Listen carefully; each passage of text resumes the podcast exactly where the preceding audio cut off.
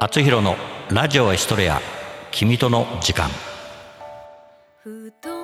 もうすぐ夜を迎える今日この日があなたにとっていい日でしたか？良かった人も悪かった人も。今日起こったドラマはあなたのそばに誰かがいたから。そんな誰かのドラマを覗き見してみましょう。あラジオだから。覗き聞きですかね。今日も君との時間が始まります。この番組は社会保険労務士未来志向研究会の提供でお送りします。今ラララララ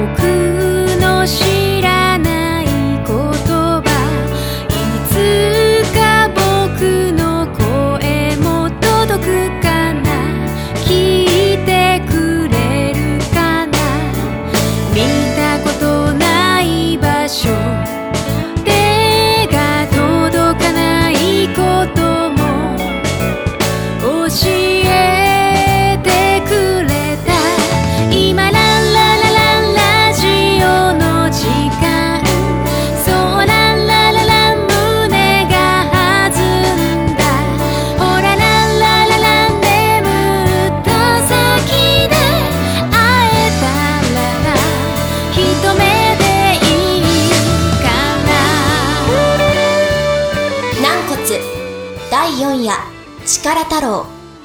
昔々ある小さな村にやる気のないおじいとおばあがいました。何をするにも面倒くさがるというどうしようもないじじばばは3日ご飯を食べず風呂には3ヶ月も入っていません。何を楽しみに生きているのかさっぱりわかりません。この2人の暮らしを覗いてみましょう。あかゆいうん？あ、ばあさんやばあさんや！そんな大きな声出しやがってどうしたんじゃ？それ相応のすごいことがあるんじゃろな。見てみ。何を？これ、何これ？赤じゃよ、赤。切ったね。こんなとこで赤出すんじゃねえよ。謝れ。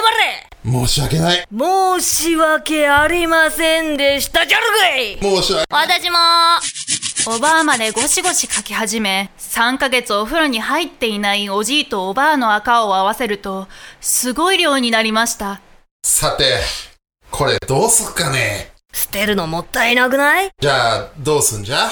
こねてみよこねてどうすんじゃ？うおじいはちょっと黙っとれ。は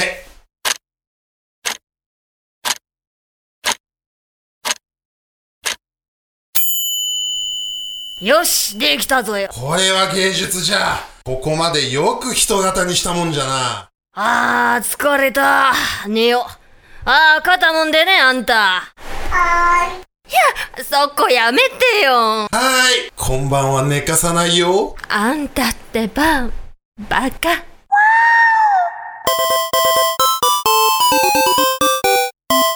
おじいとおばあは眠りにつくのでした翌朝おじいとおばあが目覚めるとそこにはなんと不思議な光景を目にするのでしたお父上様お母上様おらお腹すいたでごじゃるあの子は誰じゃ？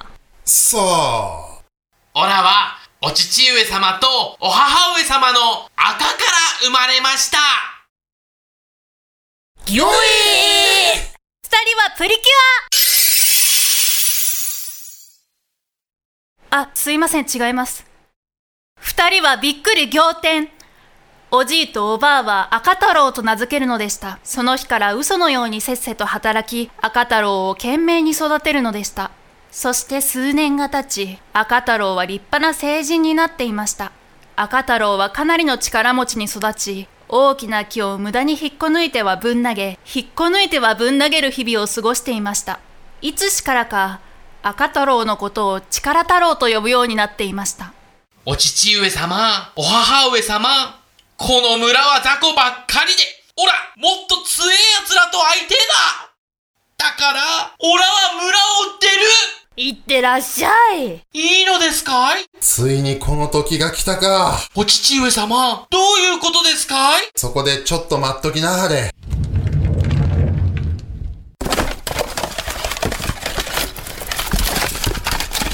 これを持っていけ。これは？おじいね、いつかこの時が来ると思って、力太郎のためにね、夜な夜な金棒を作ってたのよ。気をつけて行ってくるのよ。はいお父上様お母上様ありがとうございます必ず帰ってきますでは行ってきますこうして力太郎は旅立つのでした。旅の道中、片手でお堂を持って歩いている男と出会うのでした。その男の名前は、御堂小太郎。おいお前強そうだな俺は御堂小太郎と申す俺と勝負しろオラは力太郎よろしくどうなっても知らないよいざ尋常に一瞬で御堂小太郎を投げ飛ばすのでした。そして、御堂小太郎を家来にするのでした。旅を続けていると、男が前から大きな石を持って歩いてくるではありませんか。お前ら強いな。絶対強いだろ。二人まとめてぶっ飛ばしてやる。殿ここはお任せください。俺は御堂小太郎。俺も小太郎って言うんだ。石小太郎。二人の勝負はなかなかつきません。痺れを切らした力太郎は動き始めます。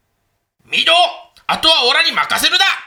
お前は雑魚だなすると、なんということでしょう。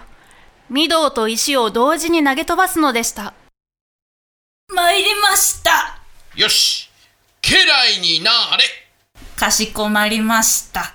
力太郎は石子太郎も家来にして三人で旅を始めました。山を二つ越えたところにクソちっさい村があり長者の屋敷を通りかかろうとした時長者を囲んで三人の小娘たちが泣いていました。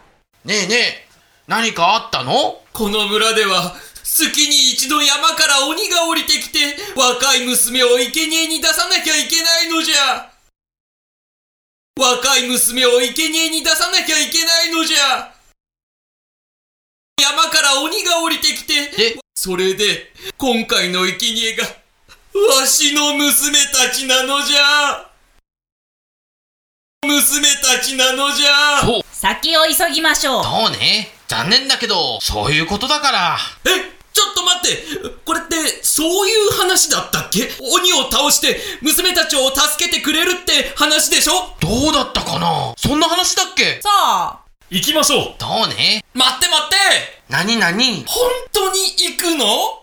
うん村に何もなさそうだし。じゃあちょ何よ？どうした？いかんと。ってなんで？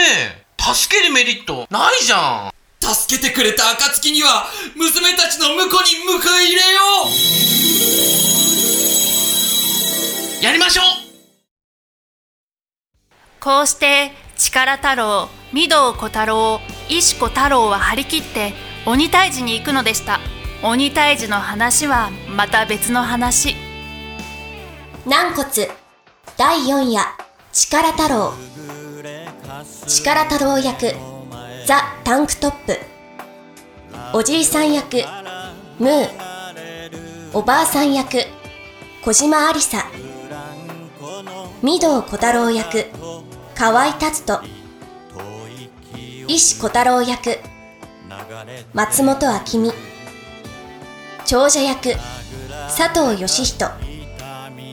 ナレーション。林あさみ舌を出して笑った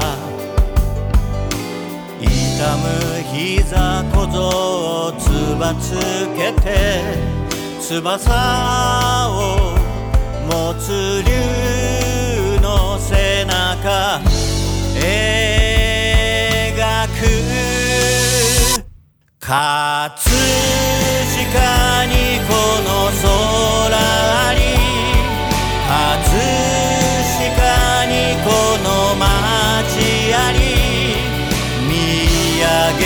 空は透き通ってそのままの青だ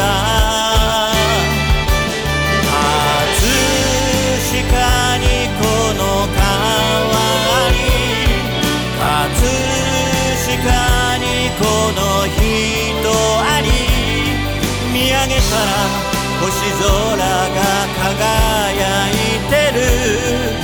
ここは東京葛飾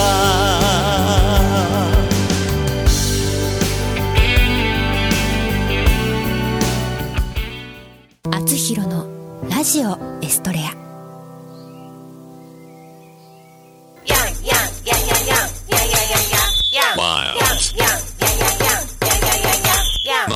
あなたのテーマソング作りますすべてを滑らかにしますスポンサー募集面白ければすべてよし。なめらか .info で検索。なめらか .info なめらか。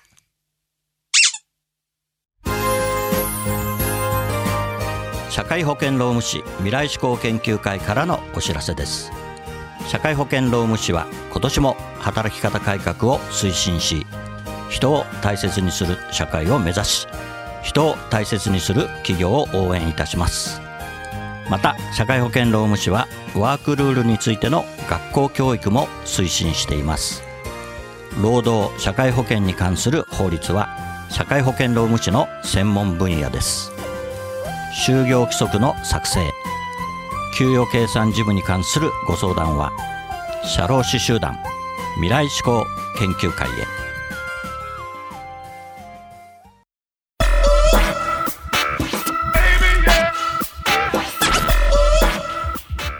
今日の「あつひろのラジオエストレア君との時間」はここまでです。次のお話はまた来週お送りします。番組への感想などはラジオアットマーク学語ドットネットまでお送りください。番組ホームページ学語ドットネットスラッシュあつひろもご覧ください。この番組は社会保険労務士未来志向研究会の提供でお送りしました。